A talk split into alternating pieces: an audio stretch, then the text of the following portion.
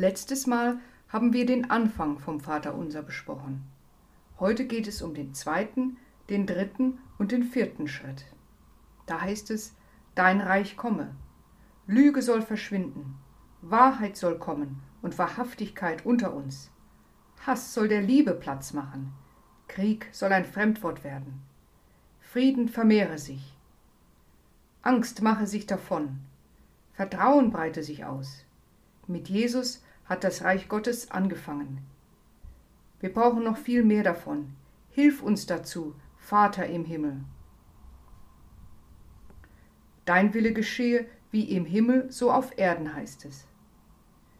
Der Himmel ist die Welt, in der Gottes Wille immer gilt. Auf der Erde legen wir Gott jede Menge Steine in den Weg. Im Himmel ist es himmlisch. Auf der Erde gibt es Durcheinander, Streit und Tränen, weil jeder seinen Willen durchsetzen möchte.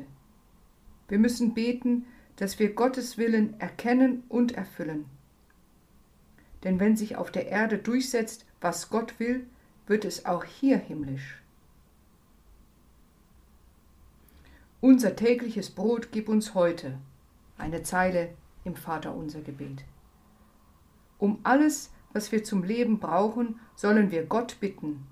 Die Armen verstehen das oft besser als die Reichen. Das Problem ist, Menschen sind oft gierig, wollen alles für sich, lassen andere verhungern.